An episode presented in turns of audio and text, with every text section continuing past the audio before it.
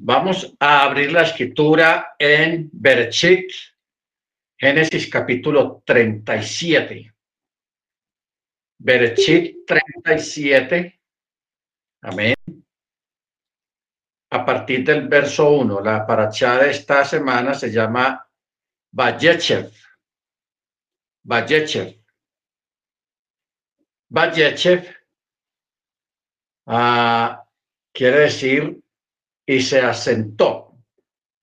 La palabra Vayechev viene de la raíz Yasab o Yasar, que es sentarse. Pero como aquí dice, se asentó, está tratando de decir no, en un lugar o en un asiento o en un trono, sino en un lugar. ¿Ok? Y se asentó. Baruch. Entonces, vamos a comenzar. Aquí comienzan algo espectacular también, que tiene que ver con otra clase, sobre otro tema que es sobre los sueños. Bueno, dice así, se asentó Jacob en la tierra de las peregrinaciones de su padre, en tierra de Canaán estas son las generaciones de Jacob. A los 17 años, Joseph era pastor del rebaño con sus hermanos y él era joven, pero solía estar con los hijos de Bilha y con los hijos de Silpa, esposas de su padre. Y Joseph salía, solía traer a su padre habladurías malas sobre ellos, o sea, sobre los hermanos. Y dice que Israel amaba a Joseph más que a todos sus hijos, porque Joseph era para él el hijo de la vejez. Y le hizo una túnica de lana fina. Y viendo sus hermanos que su padre amaba a él más que a todos sus hermanos, le odiaron y no podían hablarle en forma pacífica. ¿Ok? No le podían hablar en forma pacífica. O sea, estaban disgustados, con envidia, porque Jacob pues tenía cierta preferencia hacia Joseph, porque Joseph prácticamente fue de los últimos hijos y, de la, y fue hijo de la mamá que él más amaba, o sea, la, la esposa que más amaba. ¿Ok? Baruch Hashem. Pero también Joseph puso su cuota de que él era el, el, el ¿cómo es que se dice en el argot? El quejoso, el que siempre está Mm, llevando razones al papá de sus hermanos, todo lo malo que hacían los hermanos. ¿Cómo dice? Intrigoso. Es el intrigoso. Entonces eso también pues causó que sus hermanos le cogieran como cierta pereza y cierto resentimiento mezclado con odio hacia él. Pero cuando ellos ven que el papá, o sea, Jacob, le pone o le regala una túnica de colores. Eh, esa túnica de colores se designa como una vestimenta de lana fina o lino fino o lana turquesa. Eh, este acto, hermanos, de de esa, de esa vestimenta, de esa túnica, es, tiene una connotación profética. Porque ustedes recuerdan que más adelante los muchachos, los hermanos de él, para simular que una fiera lo había matado, porque ellos lo habían vendido, pero para poder decirle al papá que la pérdida de Joseph, ellos le dijeron al, al papá que una fiera lo habían matado y cogieron esa, tomaron esa túnica medio la rasgaron y la untaron de sangre de un animal. ¿Ok? De sangre de un animal. ¿Ok? Ahora, esa, esa, ese acto de esa túnica, hermanos, tiene muchas connotaciones proféticas, porque por un lado representa, en, en Joseph representa, cuando dice de muchos colores, representa las naciones. Las naciones que iban a salir de los lobos de Joseph. Acuérdese que Joseph tuvo dos hijos con una egipcia y Manasé, de ahí iba a salir una multitud de naciones. ¿Ok? Entonces, esos colores significan o tipifican simbólicamente a todas esas naciones, las cuales iban a ser lideradas y bendecidas a través de Manasés, que al mismo tiempo es la representación de la casa de Efraín, la casa de Israel. Al mismo tiempo, el acto de que hubiera sido rasgado y al mismo tiempo de que la untaran con la sangre de un animal para justificar un acto más grave que fue primero el intento de asesinato y luego la venta de su propio hermano, que eso es una cosa muy grave. ¿Ok? Entonces, ¿qué pasa? Esto más adelante también representa el sacrificio de los animales ordenados por el Eterno, animales kosher, en sustitución del pecador. O sea, el sacrificio de animales y verter la sangre del animal en el altar. ¿Ok? En el altar. O sea, esa túnica de colores representa el altar, pero también representa eh, todas aquellas naciones las cuales también iban a ser cortadas. Por eso es que ellos rasgaron esa túnica. Rasgaron esa túnica como una muestra profética de que el Eterno en un futuro iba a cortar iba a juzgar a todas aquellas naciones que rechazaron la Torá, que rechazaron al pueblo hebreo, el pueblo de la Torá, que había entre ellos, el Eterno los iba a cortar a esas naciones. ¿Ok? O sea, realmente hay una, hay una gran cantidad de connotaciones y de símbolos proféticos en esa túnica. Aquí en el relato lo, lo, lo menciona de una manera tan natural y tan sencilla, pero lo que usted le puede extraer a eso es algo impresionante, porque también representa la antesala de otra túnica, que fue la túnica del Mesías. ¿Ok?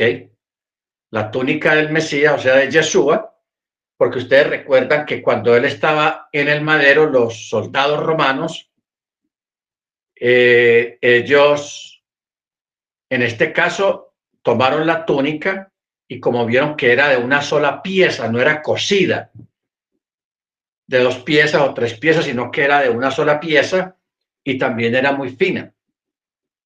Porque qué soldado romano, que ganan buen dinero en esa época, se van a poder apegarse de la túnica ensangrentada también de un condenado a muerte. ¿Quién se va a antojar de una cosa de esas? pero ellos se antojaron de esa túnica porque esa túnica, por un lado, era fina, era de una sola pieza. Entonces ellos, para no dañar la túnica, rifaron, echaron suerte, a ver a quién le tocaba, a cuál de ellos le tocaba en suerte la túnica. Bendito sea el nombre del Eterno. O sea, muy interesante esta parte de lo que hizo Jacob que de pronto pues era, se hizo en un momento crucial, en un momento desagradable, pero al mismo tiempo en un momento eh, profético, profético por cuanto lo que significaba aquella túnica. Por eso dice, y le hizo una túnica de lana fina. En otros textos dice una túnica de colores. De colores. Ahora, eh, hay algo aquí también que hay que rescatar cuando dice, y le hizo una túnica de lana fina. Eh, el texto hebreo, que tunet, que tonet, lo que tonet a pasim, pasim. Ahora, hay una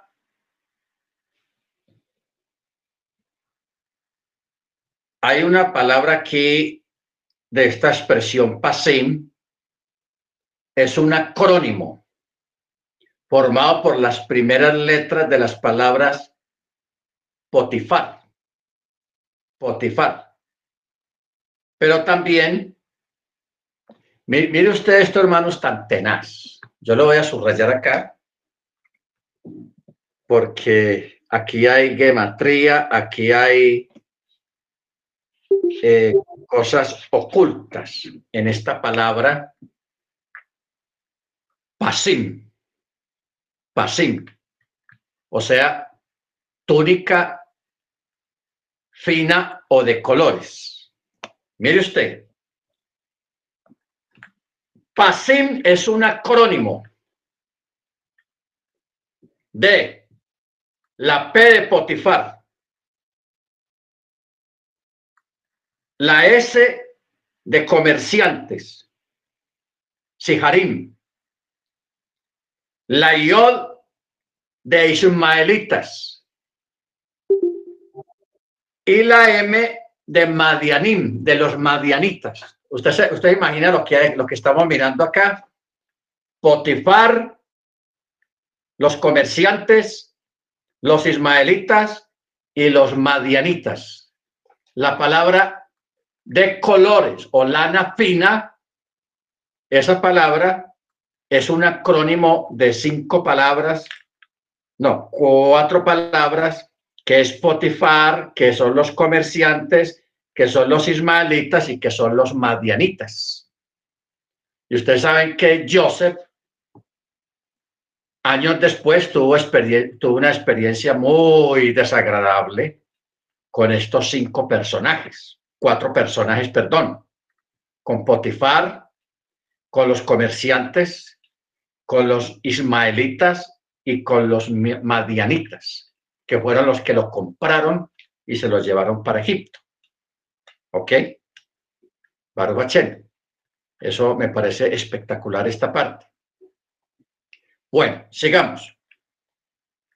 Y viendo sus hermanos que su padre amaba a él más que a todos, le odiaron y no podían hablarle de forma pacífica. Y como si eso fuera poco, mira lo que dice el verso 5. Y Joseph soñó un sueño y lo, y lo relató a sus hermanos y ellos incrementaron más su odio hacia él, que fue lo que él soñó. Dice así, Oigan ahora este sueño que soñé. He aquí que atábamos gavillas dentro del campo, cuando he aquí que mi gavilla se levantó y se mantuvo erguida, y he aquí entonces que las gavillas de ustedes la rodearon y se postraron ante mi gavilla. ¿Mm? ¿Cómo la ven? Se postraron ante mi gavilla. Mire, mire ¿Quién soñó eso? ¿Y qué posición tiene él en la familia? Primero, él es el menor, uno de los menores. El menor. Ya los otros son mayores. Él, el más menospreciado. Y que tenga semejante sueño que la gavilla de los otros hermanos se inclinan ante la gavilla de Joseph ¿Ah? Tenaz. Entonces ellos le dijeron, ¿acaso reinará sobre nosotros o dominará sobre nosotros? Y ellos incrementaron aún más su odio hacia él por sus sueños y por sus palabras. De nuevo, verso 9. De nuevo, soñó otro sueño y lo contó a sus hermanos y dijo, he aquí que he soñado otro sueño. He aquí que el sol y la luna y once estrellas se postraban ante mí. Y lo contó a su padre y a sus hermanos, y su padre lo reprendió diciéndole, ¿Qué sueño es este que soñaste? ¿Acaso vendremos yo, tu madre y tus hermanos a postrarnos en tierra ante ti? O sea, aquí vemos una eh, que el sueño de él se incrementa en posición, se incrementa. Ya que Jacob también escucha esto y por eso él le dice, ¿acaso vendremos yo, tu madre y tus hermanos a postrarnos en tierra ante ti? Y sus hermanos le envidiaron, pero su padre guardó el asunto. ¿Qué quiere decir eso? Que Jacob aguardaba la expectativa del momento en que el sueño se cumpliera. De igual modo, la expresión guardar connota esperar en la frase como que dice el que espera en fidelidad. ¿Ok? El que espera en fidelidad. Muy bien. Ahora, cuando está hablando acá, hermanos, o sea, el verso 11, donde dice Bo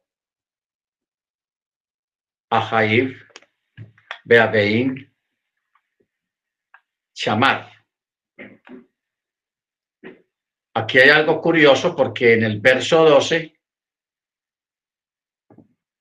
comienza diciendo, Bailabu a Ejaim Lirot Et. Aquí la palabra Et y sus hermanos fueron a apacentar. La palabra Et está punteada está punteada y cuando una palabra está punteada quiere decir de que hay algo más de lo que se está leyendo ahí. Et. Esta expresión et también está punteada en el, aquí mismo en el libro de Génesis en el primer versículo. En el primer versículo de la, de la escritura, que mire cómo dice, Berechit bara Elohim et. Et.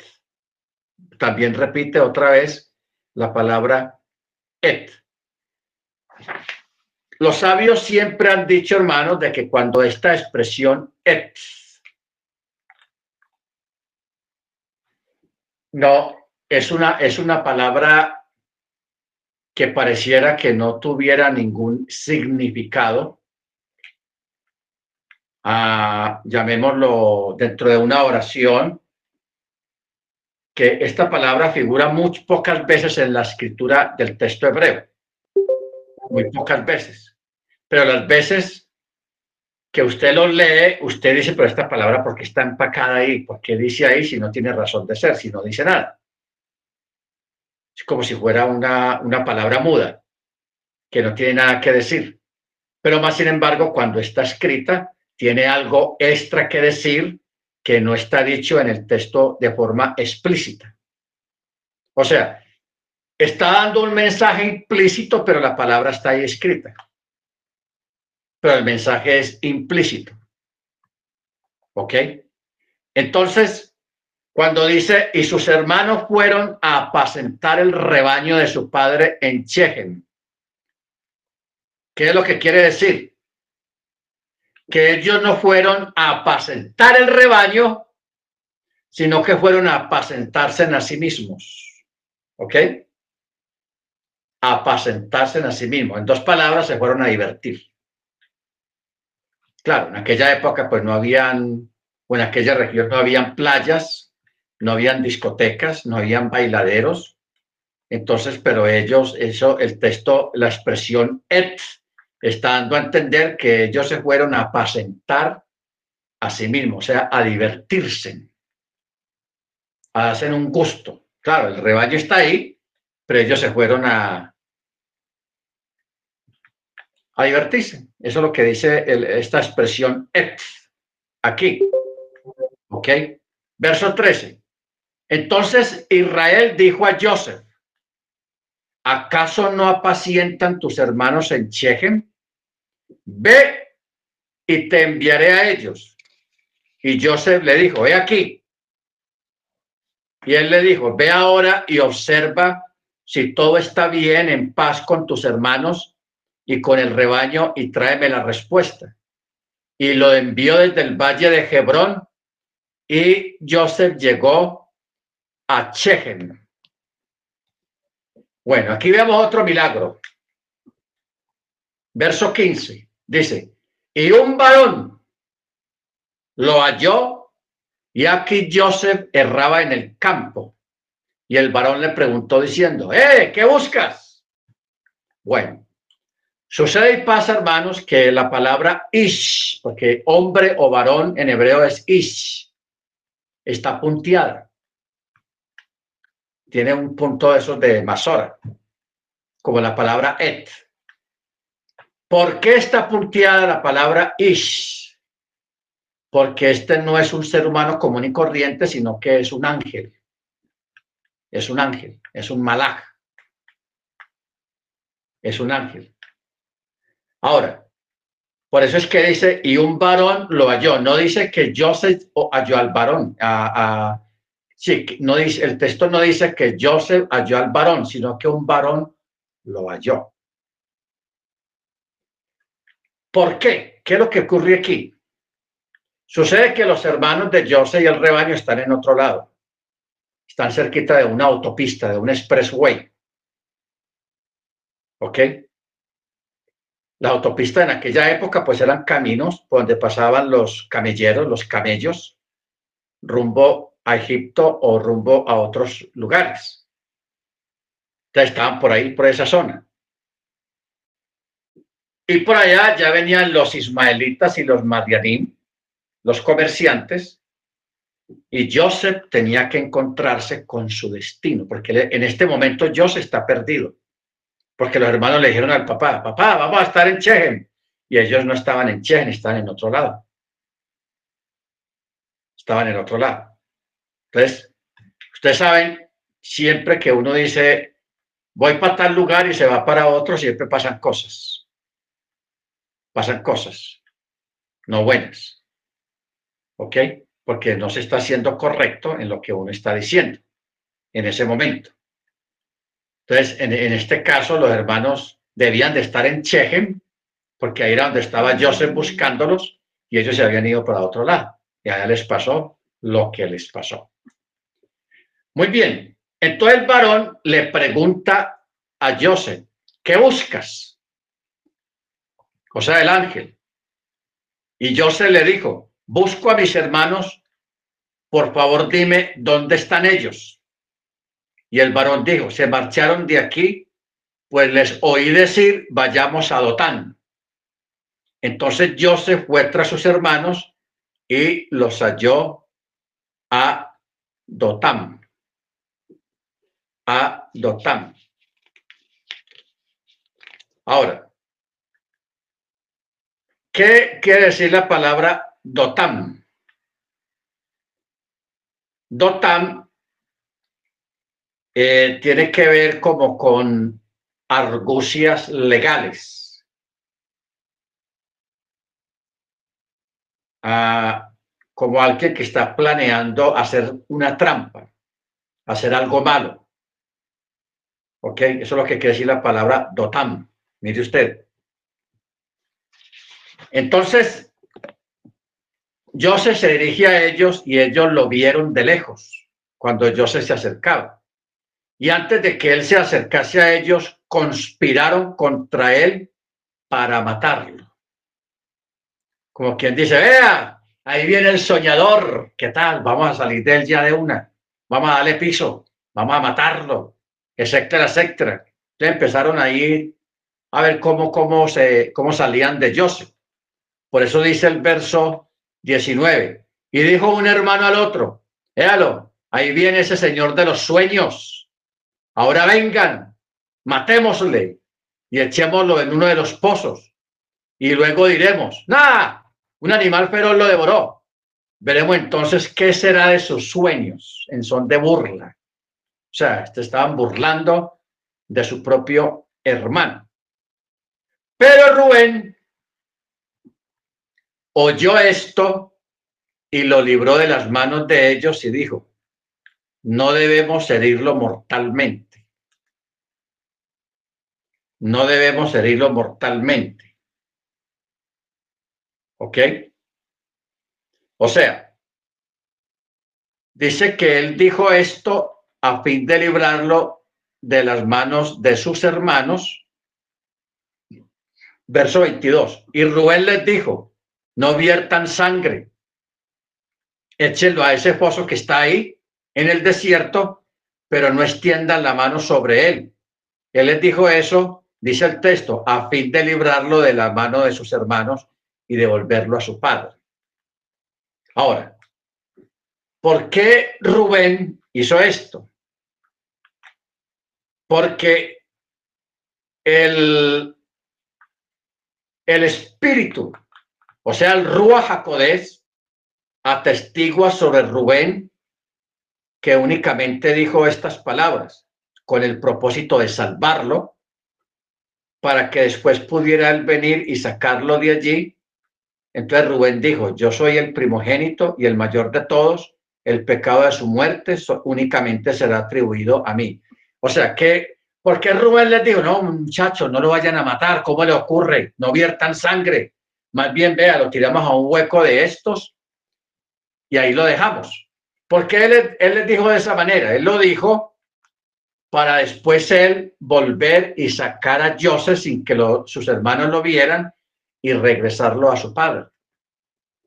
Porque Rubén se sentía responsable como primogénito, como hermano mayor de todos, se sentía responsable del mismo Joseph. ¿Ok? Por eso él dijo, no, no, no vayan a matar, no vayan a, a, derramar sangre, ¿cómo le ocurre? Vean, échenlo a ese hueco si quieren. O sea, él no dijo echémoslo, sino échenlo. Tírenlo a ese hueco, pero él lo dijo de esa manera para luego venir y sacarlo de ahí y llevarlo a su papá, a su padre. ¿Ok?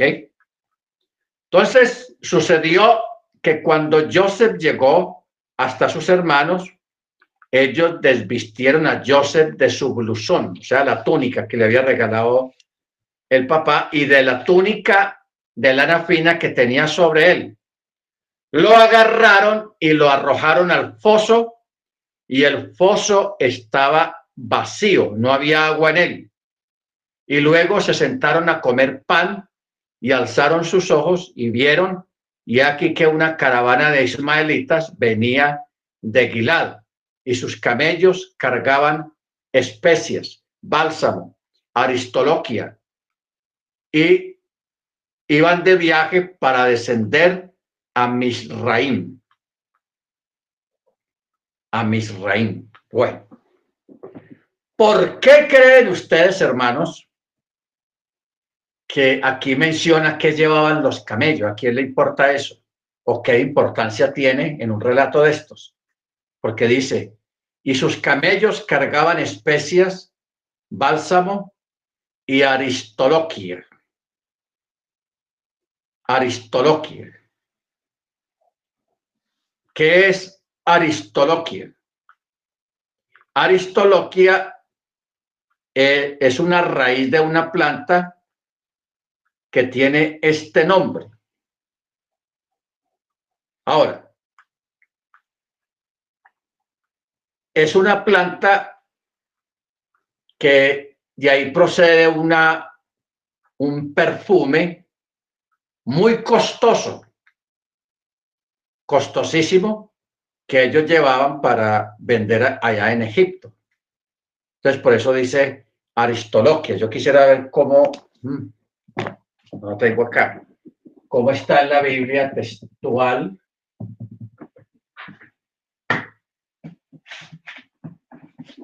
Vamos a mirar aquí en la BIM. Estamos en 37.25. 37.25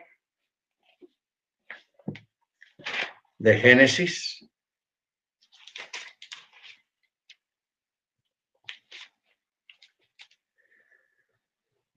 Eh, dice, sus camellos cargados de goma, bálsamo y mirra para llevarlos a Mirrael, mirra. ¿Ustedes recuerdan? Pues aquí en el texto hebreo está la palabra aristoloquia, pues la traducción. Pero en otras versiones dice mirra. Y ustedes saben que la mirra en aquella época era uno de los ungüentos más costosos que existían. ¿Ok? Usted recuerda que cuando Jesús nació, a él les llevaron mirra. Mirra. Baruch Ahora, ¿por qué el texto menciona estos elementos, las especias, el bálsamo y la aristoloquia o la mirra? Recuerden que Joseph es tipo de Yeshua, del Mesías. El Mesías fue vendido por 30 piezas de plata.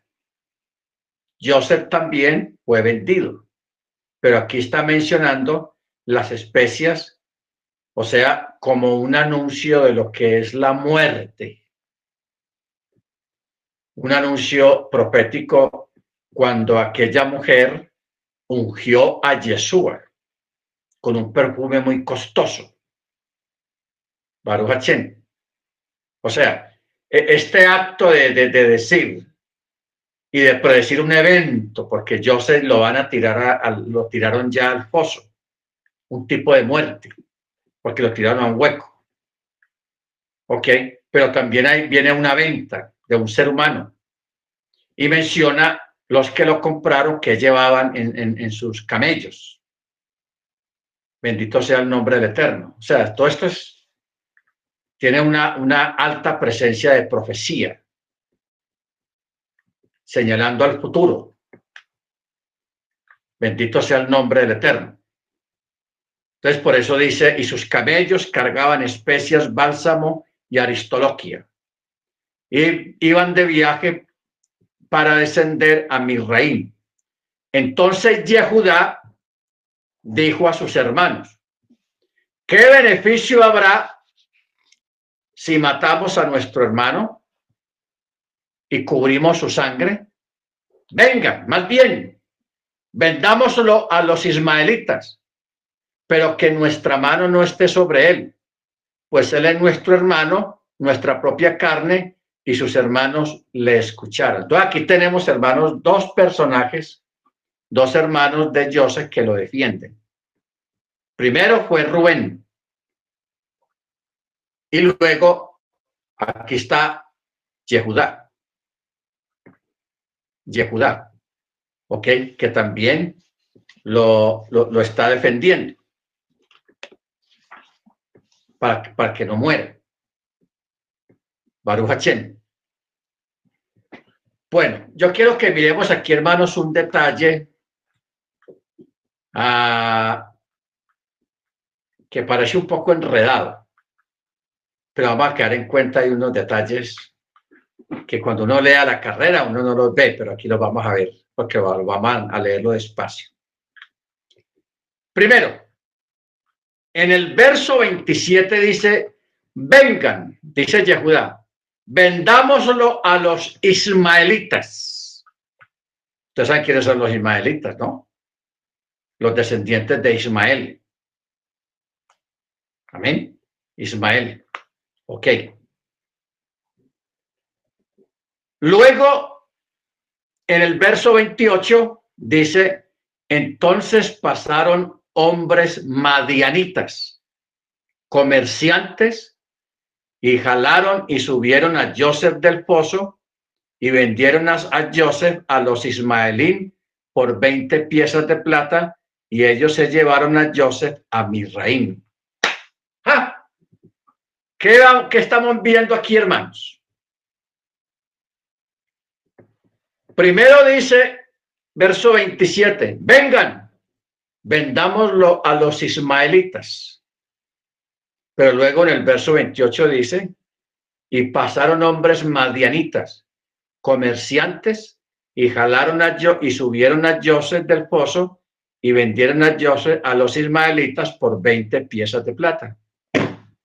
¿Qué pasó aquí?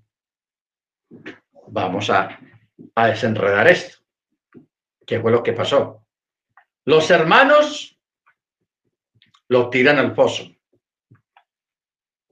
y se alejan. Rubén no está con ellos en ese momento. Rubén está con el ganado. Mire usted el escenario. Rubén no está ahí, está con el ganado. Los otros hermanos, se, eh, tenemos a Yehudá convenciendo a los hermanos para, para no dejarlo en el foso, pero están lejos del foso. Están retirados del foso. ¿Qué fue lo que pasó? Llegaron unos hombres madianitas, madianitas, o sea, de Madian. Porque Joseph, mientras estuvo en el hueco, en ese foso, él le decía, no, hermanos míos, no me dejen acá, no hagan eso, eh, por favor, no me hagan, o sea, estaba lleno de miedo porque estaba hablando cómo comienza este capítulo, hermanos. ¿Cómo comienza este, este capítulo, esta?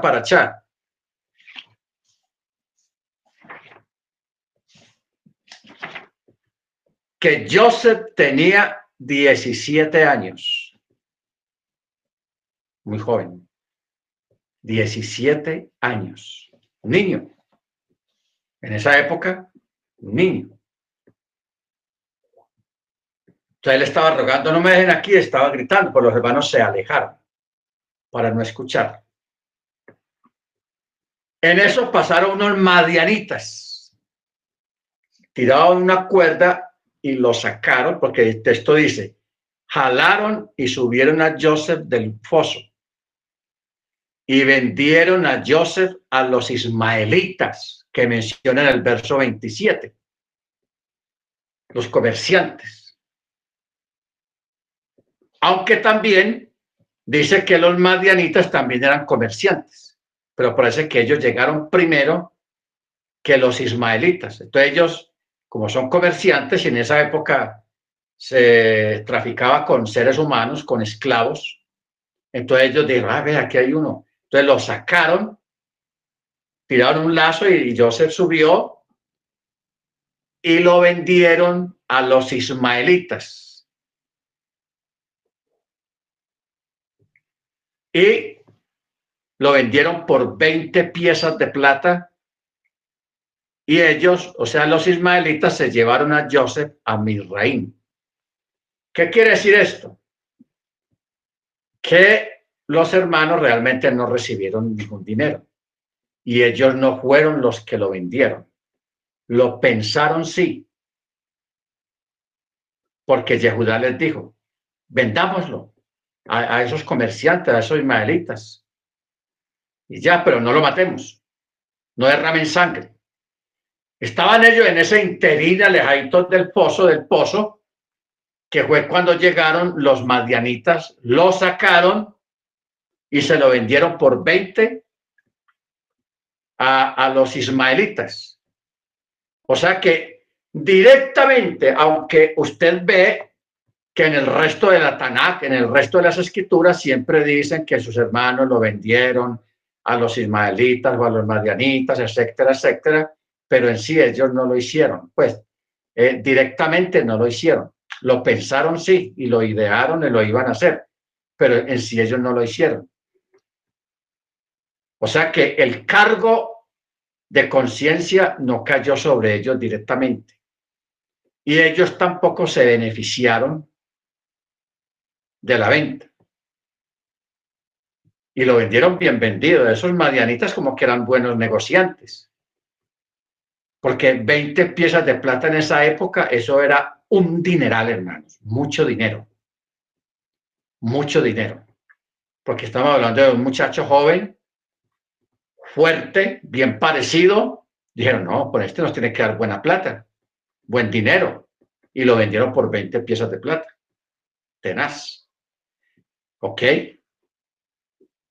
O sea, cuando dice lo jalaron del pozo.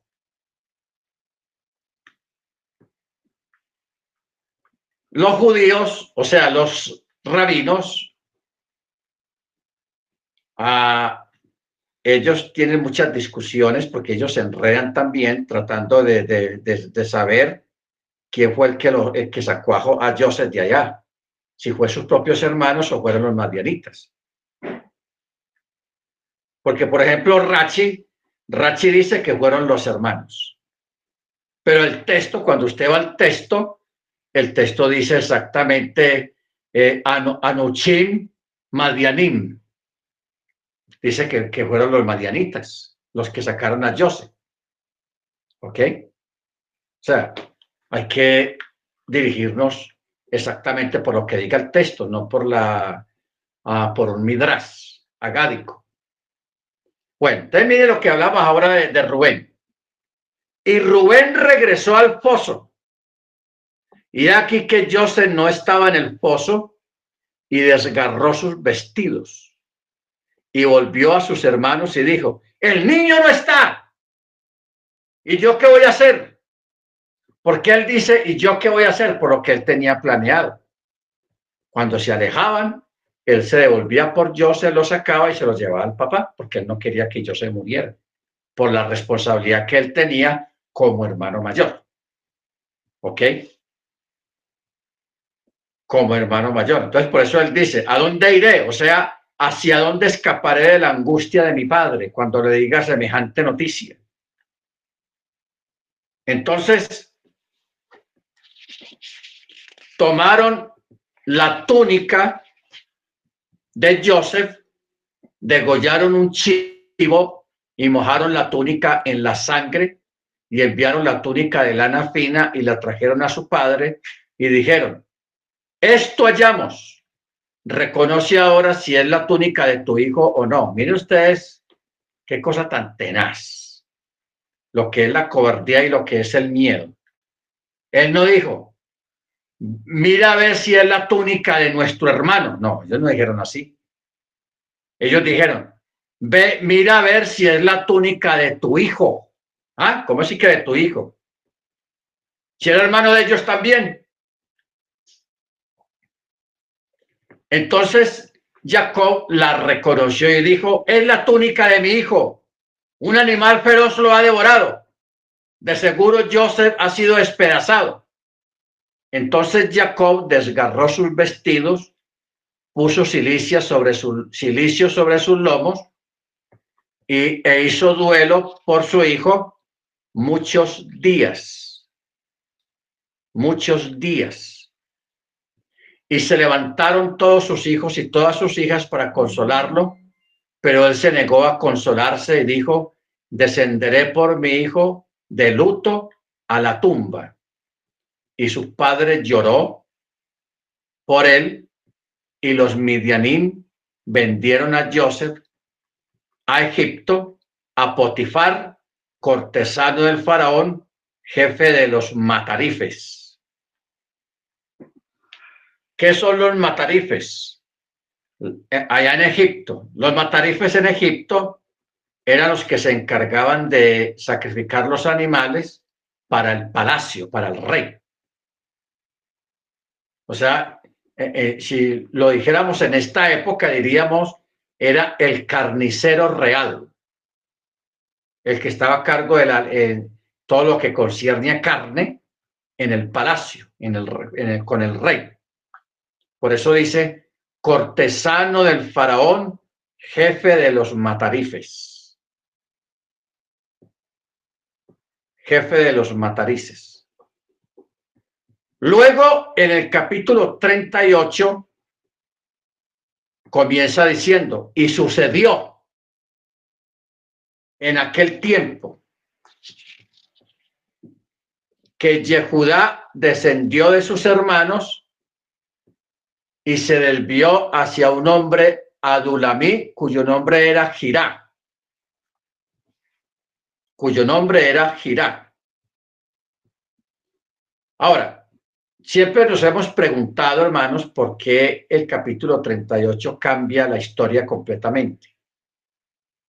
Porque aquí hay un cambio de relato, de personajes. Porque dice, y sucedió en aquel entonces. Entonces los sabios se preguntan, por qué este relato fue introducido interrumpiendo el relato de la venta de Joseph y sus vicisitudes en Egipto. Fue con el propósito de enseñar que sus hermanos hicieron descender a Yehudá de su grandeza.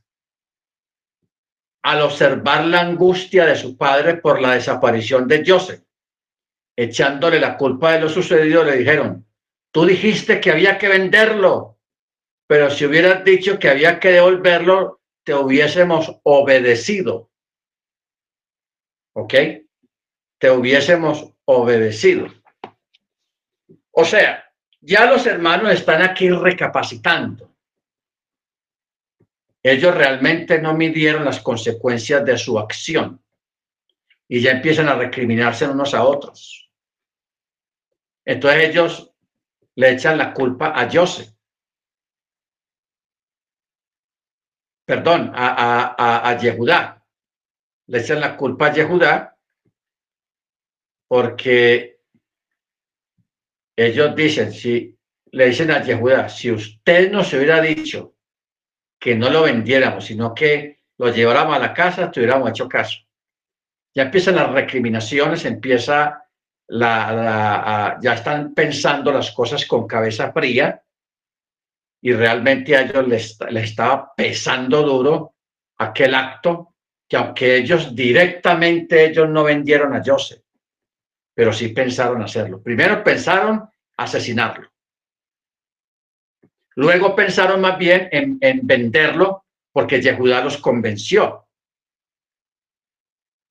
¿Ok? Yehudá los convenció. O sea, aquí tenemos dos defensores. Primero fue Reuben, que dijo, no lo maten, no lo maten. Si quiere échenlo a ese foso, pero no, no vayan a derramar sangre.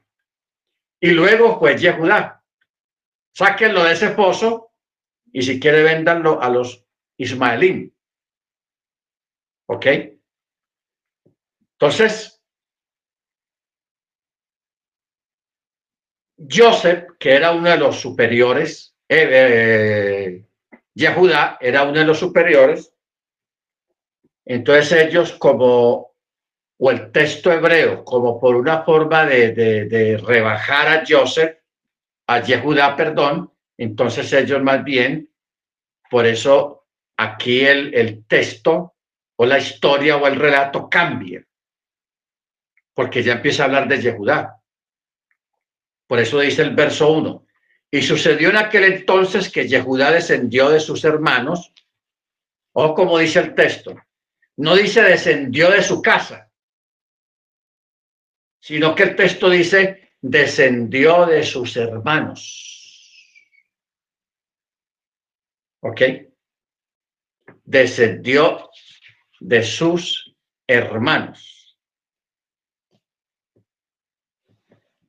O sea, hay muchos midrases o comentarios acerca de esta forma como, como está relatando el texto. Descendió de sus hermanos.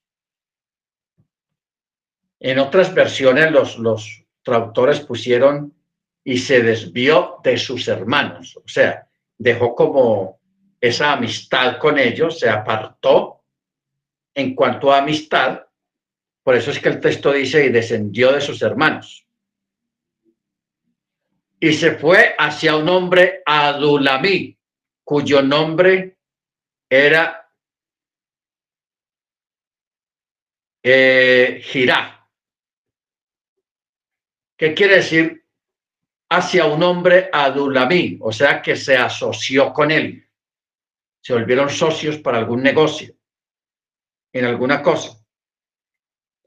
porque la frase no, en sí no quiere decir que se desvió de sus hermanos en el sentido de alejarse del sentimiento de hermandad, hacia ellos para pegarse a un extraño. Aún si había perdido su condición de líder entre ellos, no había razón alguna para que se unieran amistad estrecha con otro. Por esta razón, los sabios enfatizan que el ir con este hombre meramente tenía como propósito de asociarse comercialmente con él. ¿Ok? O sea, con Girá. Y Yehudá vio allí a la hija de un hombre comerciante llamado Chua y la tomó y se llegó a ella. Ojo con esto. Yehudá por allá vio una muchacha, de la hija de un comerciante también, que se llamaba Chua, y tomó a la muchacha y se llegó a ella, y ella concibió, y dio a luz un hijo, y llamó su nombre Er. Er. Y ella concibió nuevamente y dio a luz otro hijo, y ella llamó su nombre Onán. Aquí tenemos dos hijos de Yehudá, Er y Onán. Y de nuevo ella volvió a dar a luz un hijo y ella llamó su nombre Chelá. Y fue en Kesib cuando ella dio a luz. Kesib. ¿Ok? Ahora, y Yehudá tomó una esposa para él. O sea, aquí estamos hablando de, porque ya en el texto 4, en el texto 6, ya está hablando de que los muchachos están grandes. Estamos hablando del primogénito que se llama Er, primogénito, y dice, y Yehuda tomó una esposa para Er, su primogénito, cuyo nombre era Tamar. Pero Er primogénito de Yehudá, fue malo en los ojos del Eterno. Y el Eterno lo mató. ¿Ok? El Eterno lo mató. Entonces, eh, Luego, en el verso 8 dice, entonces Yehudá dijo a Onán, o sea, el segundo hijo, llégate a la esposa de tu hermano y cásate el levirato con ella y erige descendencia para tu hermano. Bueno, te tengamos aquí un momento porque todavía no ha llegado el Sinaí y ya se está hablando de la ley del levirato. ¿Cómo así? Ustedes saben que aquí hemos hablado mucho de que la Torah antes del Sinaí ya existía a través de la tradición oral de los padres y de los ancianos. Cuando la Torah fue dada en el Sinaí, se puede decir de que allí fue ratificada por el Eterno, pero ya la Torah existía, porque mira que aquí como en esa época ya se está hablando del levirato. Mira cómo le dice a Onán, llégate a la esposa de tu hermano y cásate, o sea, con la viuda, y cásate en levirato con ella y erige descendencia para tu hermano. Pero Onán sabía que la descendencia no sería para él, por lo que cuando se llegaba a la esposa de su hermano, o sea, la viuda, desechaba su simiente en tierra para no dar descendencia a su hermano.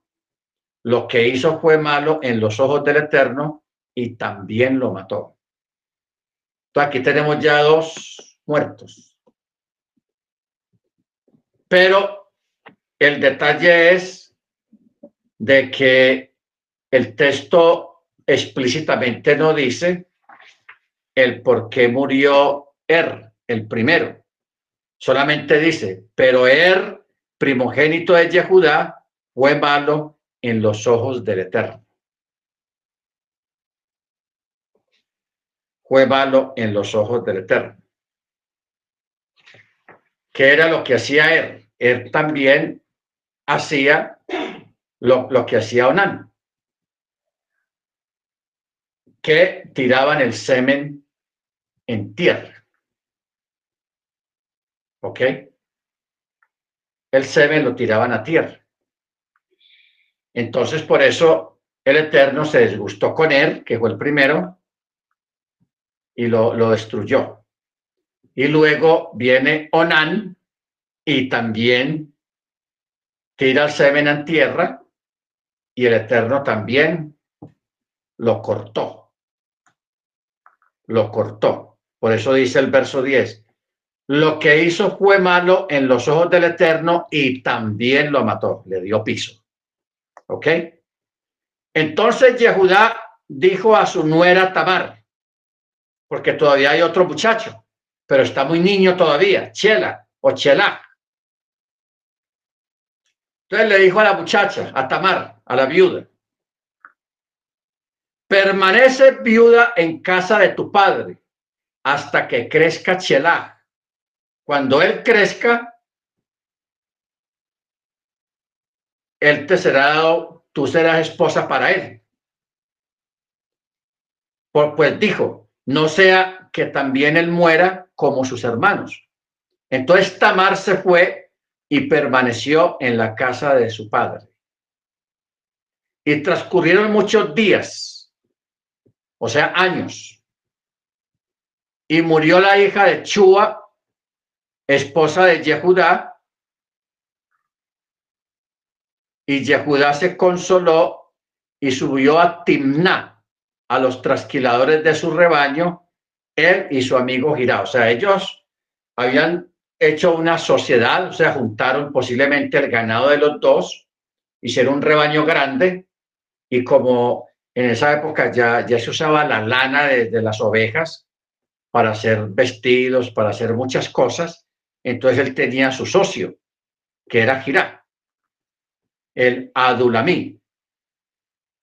Entonces se anunció a Tamar diciendo, hey, he aquí que tu suegro sube a Timná para trasquilar el rebaño. Entonces ella se quitó de encima los vestidos de su viudez y se cubrió con un velo y se envolvió y se sentó en la encrucijada que estaba en el camino hacia Timná, pues había visto que Chelá había crecido, o sea, el otro hijo de, de, de, de, Yehudá, el menor, ya había crecido y que no se le había, ella no le había sido dada por esposa a, a este muchacho. ¿Ok? A. No se sabe si a Yehudá se le olvidó o, ya no quería lo que haya sido. El asunto es que la muchacha sí se quedó fielmente en la casa de su padre, observando y vestida con vestidura de viudez, porque en aquella época las viudas se vestían de, de, ciertos colores, de ciertos tonos, de cierta ropa, para que la gente la distinguiera de que era una viuda. ¿Ok?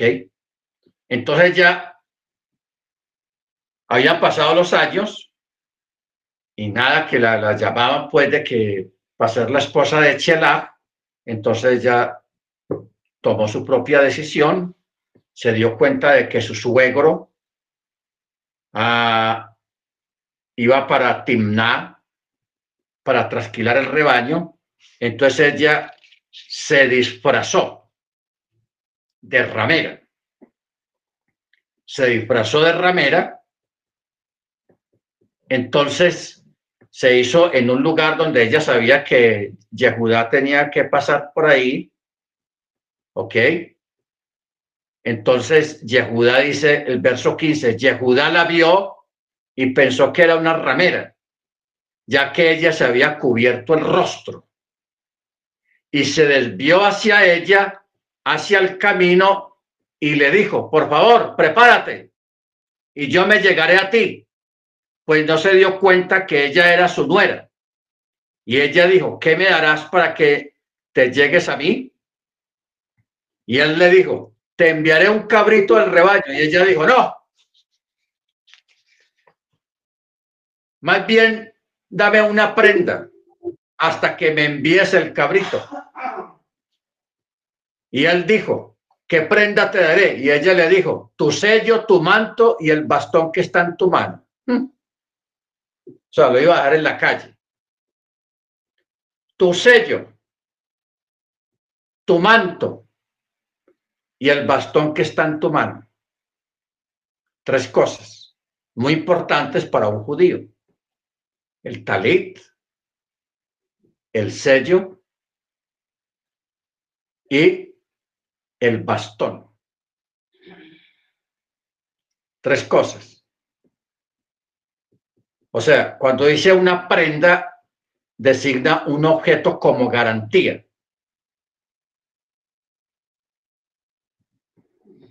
Entonces está el anillo con el que sella los documentos y el manto.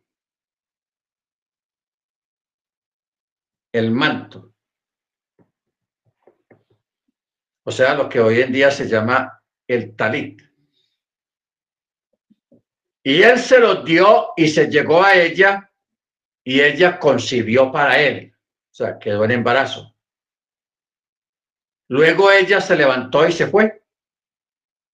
Se quitó su vela que tenía sobre ella y se volvió a vestir la ropa de viudez, de viuda. Y Yehudá envió el cabrito por medio de su amigo, por medio de su amigo, o sea, Girá, el Adulamí, para recuperar la prenda de mano de la mujer, pero no la halló. Y preguntó a la gente del lugar diciendo, hey, señores, ¿dónde está la ramera que estaba aquí en la encrucijada junto al camino? Y ellos le dijeron, no, aquí no ha estado ninguna ramera. Entonces él regresó donde Yehudá y le dijo, no la hallé. Y también la gente del lugar dijo, no ha estado aquí ninguna ramera. Entonces Yehuda dijo, ¿pero qué? Yo tomé para ella, no sea que seamos objeto de oprobio. He aquí que yo le envié este cabrito, pero tú no la hallaste. Y sucedió que al cabo de tres meses, al cabo de tres meses, se le anunció a Yehudá diciendo, tu nuera Tamar se ha prostituido y también está embarazada por prostitución. Entonces Yehudá dijo, sáquenla y que sea quemada. Sáquenla y que sea quemada. Entonces ella, al ser sacada, envió decir a Yehudá su suegro, del varón a quien pertenece esto, estoy embarazada. ¿Qué era esto? El anillo, el talit y el bastón o el báculo, el bastón. Entonces, dijo, por favor reconoce de quién son este sello, este manto y este bastón. Y Yehudá los reconoció y dijo, hmm, razón tiene, son míos. Entonces sí se acordó de la promesa que había hecho y dijo, ah, ya que yo no le había dado como esposa a mi hijo, Chela, a ella, entonces dice, y no volvió a conocerla, o sea, no volvió a estar con ella. Y sucedió que en el momento del parto, he aquí que había gemelos en su vientre. Aquí viene otra vez los gemelos, los famosos gemelos. Y sucedió que al dar ella a luz, uno sacó la mano y la partera tomó la mano y le ató un listón carmesí, diciendo, este salió primero. Pero sucedió que él regresó su mano y el otro hermano salió. Entonces ella dijo, uff, ¿con qué fuerza te has impuesto? Y él llamó su nombre Pérez. Pérez. O sea, los Pérez. En hebreo se dice Pérez y en español se dice los, la gente de apellido Pérez. O sea, primero salió Pérez el otro que no, no le habían amarrado el, cordoncito carmesí en, en, el dedo. ¿Ok? Entonces, dice el verso 30, después salió su hermano en cuya mano estaba el hilo carmesí y él llamó su nombre Sera. Llamó su nombre Sera.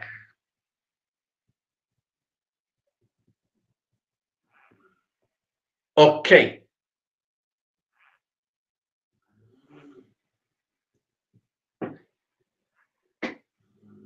Aquí tenemos, hermanos, también mucho que relatar acerca de, estos dos muchachos, de Pérez y. O sea, cuando la partera dijo,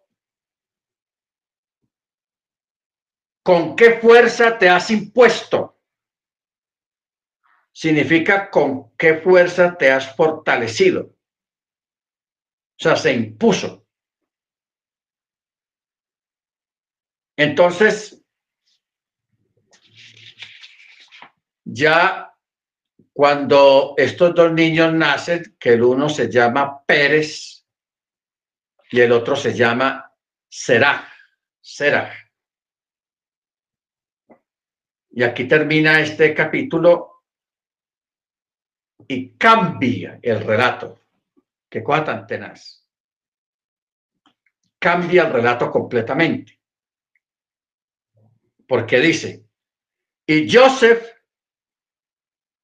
capítulo 39, había descendido, no, había sido descendido, porque él no fue por sus propios medios o por su propia voluntad por eso dice, y Joseph había sido descendido a Misraim. Y Potifar, cortesano del faraón, jefe de los matarifes, hombre egipcio, lo compró de mano de los ismaelín.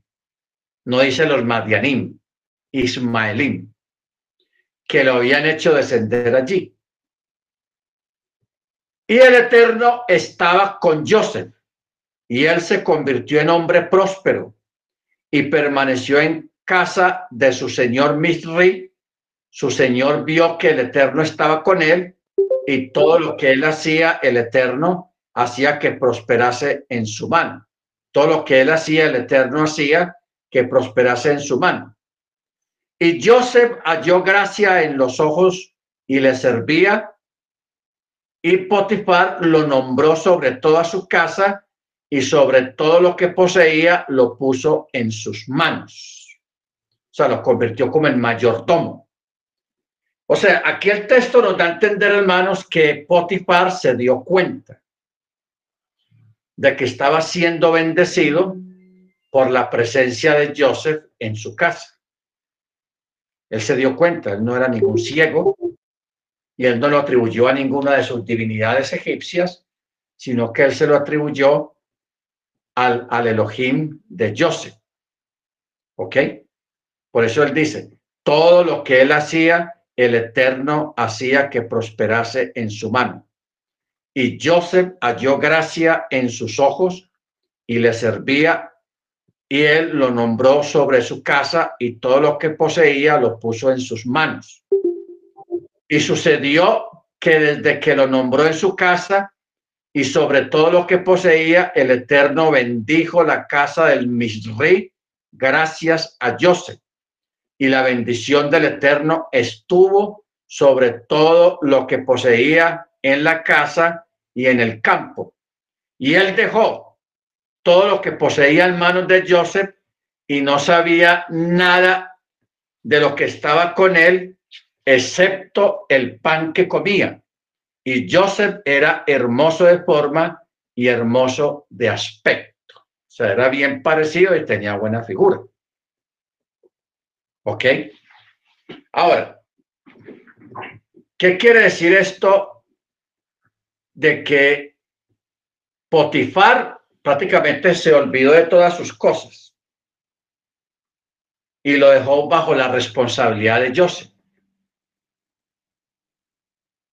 De Joseph, excepto el pan que comía. ¿Qué quiere decir esto? El pan que comía. O sea, el lejen. El pan que comía es una es un eufemismo. Porque no tiene nada que ver con el pan que nosotros conocemos de las panaderías, sino que se está refiriendo a la esposa, a, la esposa de Potifar. O sea, eso sí estaba vedado para, para Joseph. ¿Ok? Simplemente que aquí el texto eh, está usando un eufemismo. Y dice el pan, excepto el pan que comí. ¿Ok? Y sucedió que luego de estas cosas la esposa de su señor alzó sus ojos hacia Joseph y le dijo, acuéstate conmigo. Pero Joseph se negaba. Y dijo a la esposa de su señor, he aquí que mi señor no sabe lo que está conmigo en la casa y todo lo que posee lo ha puesto en mis manos. No hay nadie superior a mí en esta casa y él no me ha rehusado nada excepto a ti. ¿Se da cuenta? Porque tú eres su esposa. ¿Y cómo he de cometer este mal tan grande pecaría contra Hachem. ¿Se da cuenta de lo que dijimos ahora?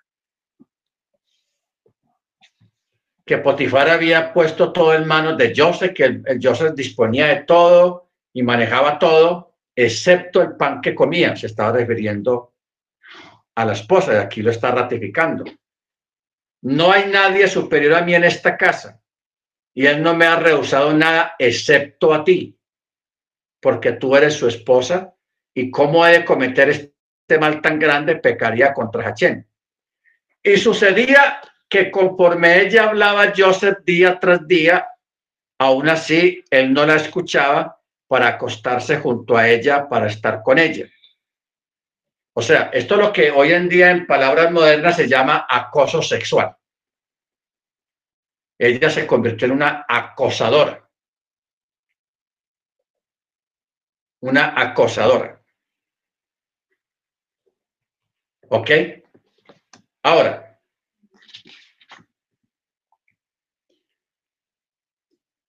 eh, aquí hay algo, hermanos, pero vamos a continuar leyendo.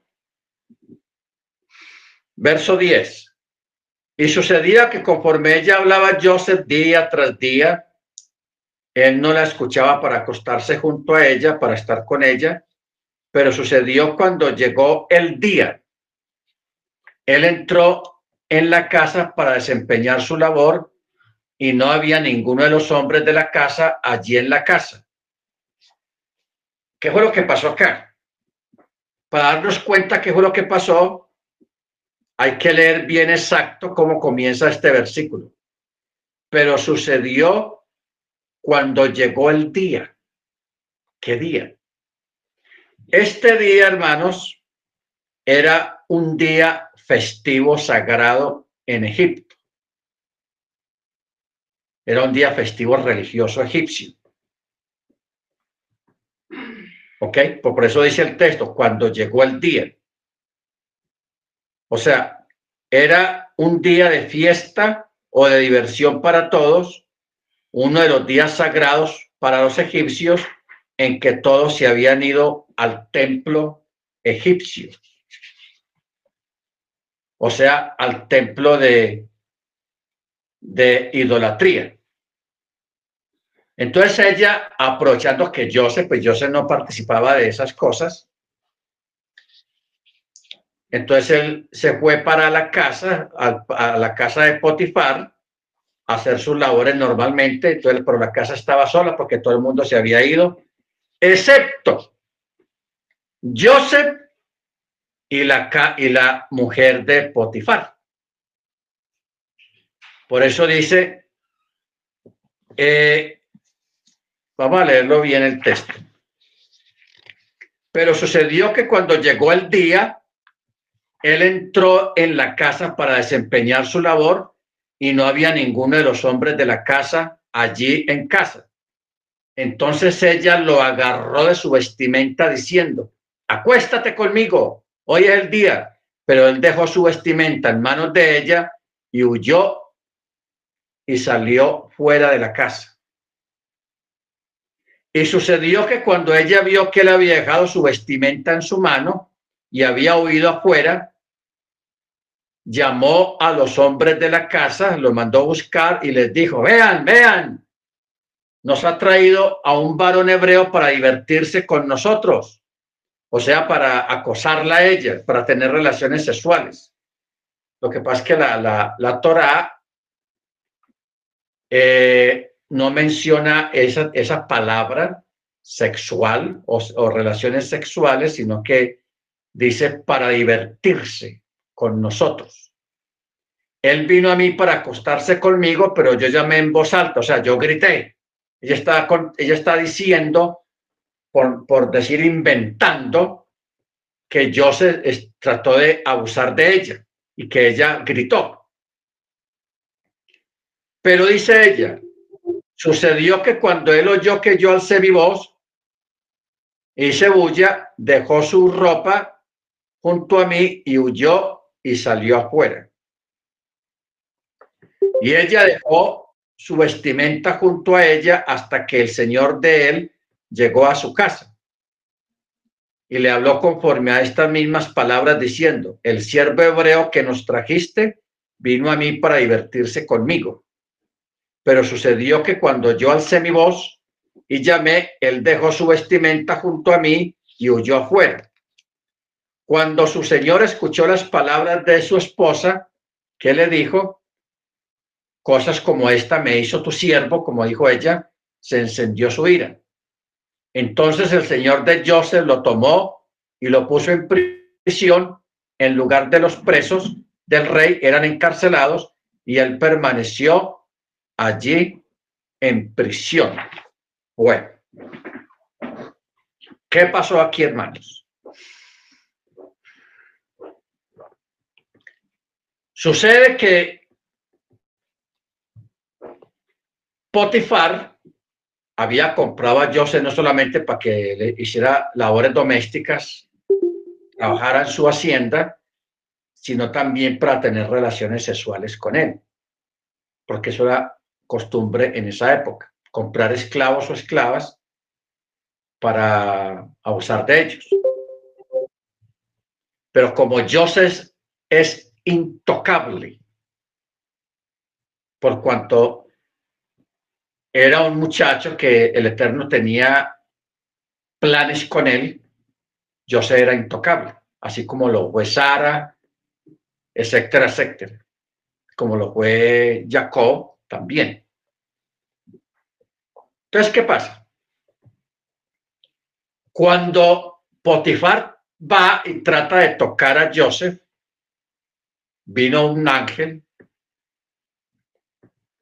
y lo... ¿Cómo es que se dice la palabra?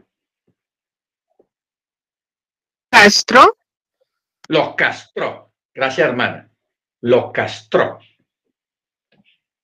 Vino un ángel el protector de, Israel, y castró a Potifar. Lo que le estoy diciendo no está escrito explícitamente en el texto, pero sí está dicho implícitamente en el texto hebreo. Pero sí hay pistas.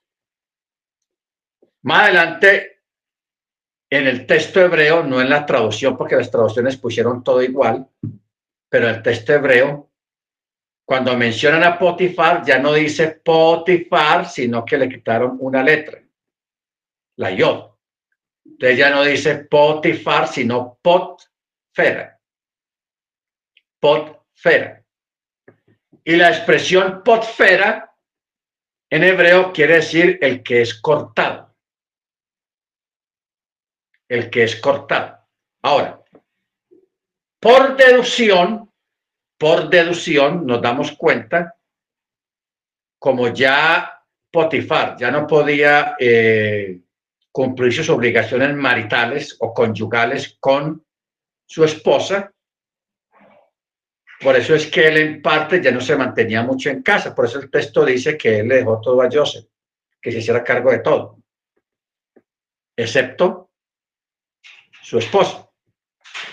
Entonces, la mujer, viendo pues que ya el esposo no, no, ya no podía tener relaciones con ella, entonces ella empezó a fijarse en Joseph, porque acabamos de leer por ahí más atrás que dice que Joseph era bien parecido, era hermoso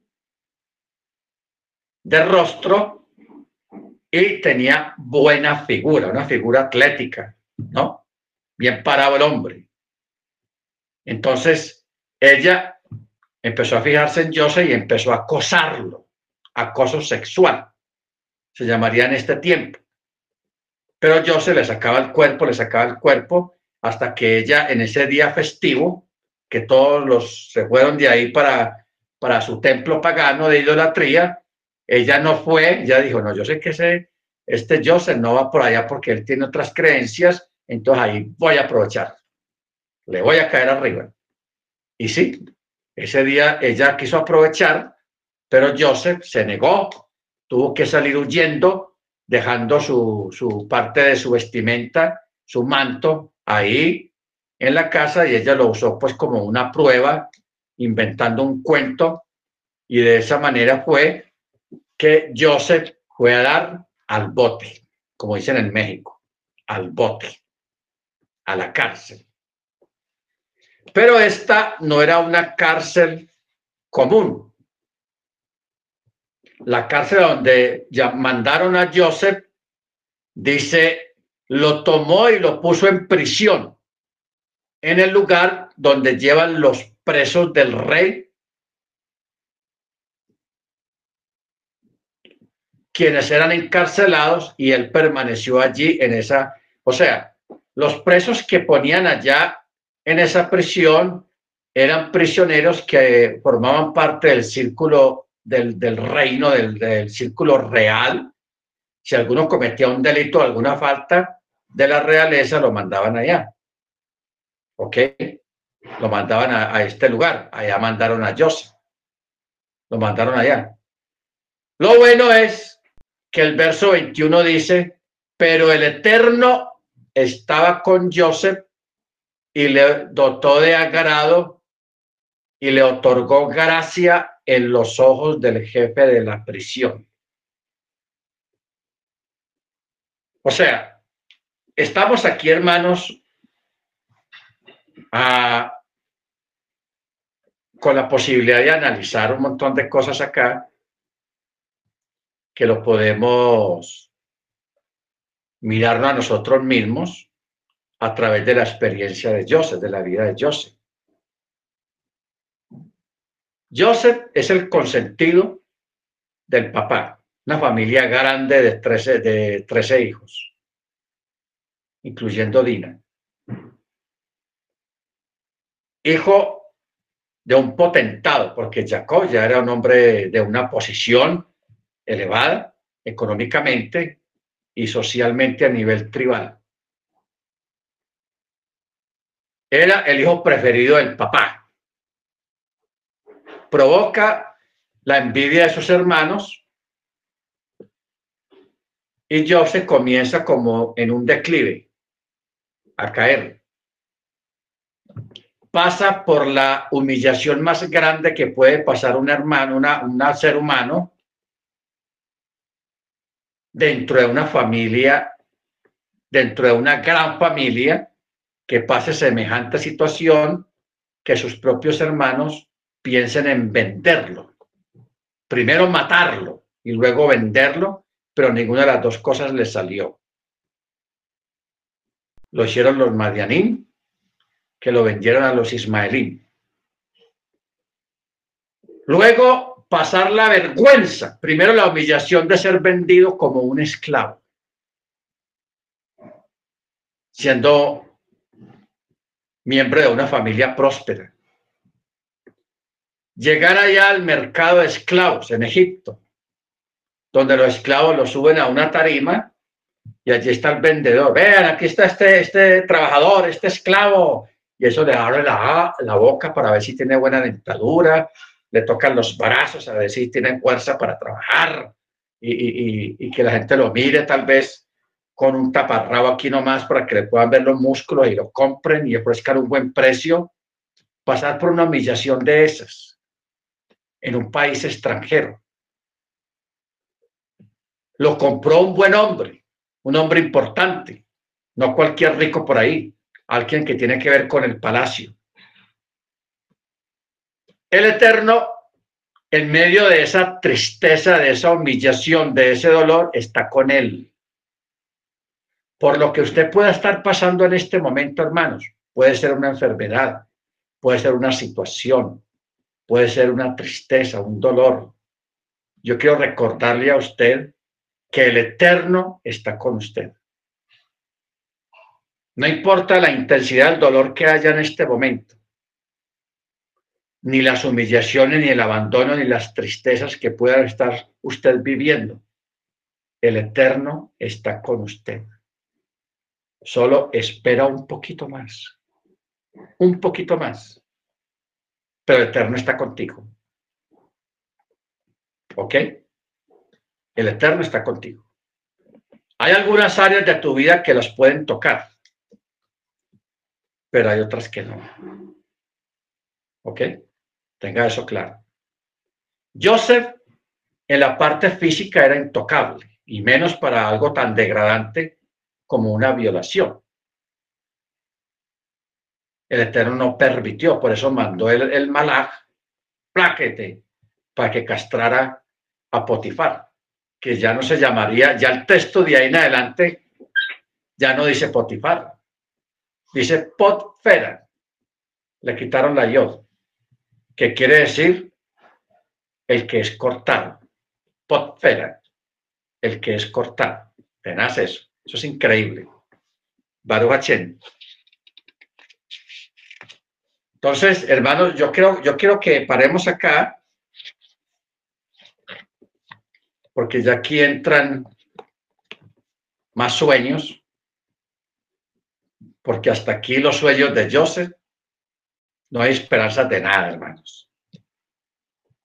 O sea, uno a veces se pone a analizar eh, las cosas que a uno le pasan en la vida.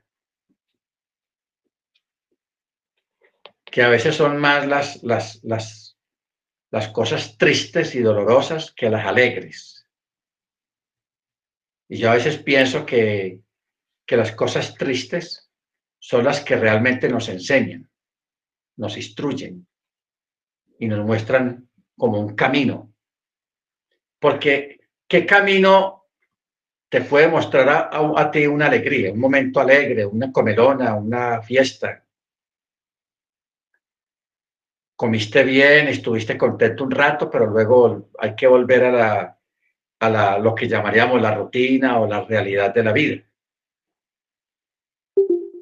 O sea, los hermanos que han viajado los hermanos allá Ortega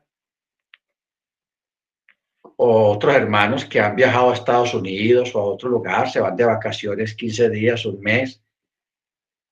Usted la pasa espectacular por allá. No, es que qué bueno, estuvimos aquí, vimos esto. En fin, espectacular el viaje. Cuando usted, uno viene en el avión, uno le empieza a dar como cierta nostalgia, porque usted sabe que va de regreso a encontrarse con la realidad y la rutina real. Una rutina real. Del trabajo, de la responsabilidad, de las obligaciones, etcétera, etcétera, etcétera. Entonces uno viene como con cierta nostalgia, ¿ok? Pero cuando vivimos tristezas, momentos dificultosos de un dolor, de una enfermedad, de un abandono, de una prueba, de una persecución o, de envidias, ser víctima de las envidias, hermanos, que eso es desagradable. Uno piensa en un momento de eso, de que, que la vida es dura y de que las expectativas y los sueños que uno tenga, los ideales que uno tenga, pues hasta ahí llegaron porque uno está en una mala situación, no económica, sino una mala situación de, de, desprecio, de menosprecio, de persecución, de cosas así. ¿Ok? Y de una prueba, de una enfermedad, de un dolor, etcétera, etcétera. Entonces, pero miramos, hermanos, cuando uno mira hacia atrás por lo que uno ha vivido, uno piensa y uno dice, yo he aprendido esto, esto, esto y esto de esto que me pasó.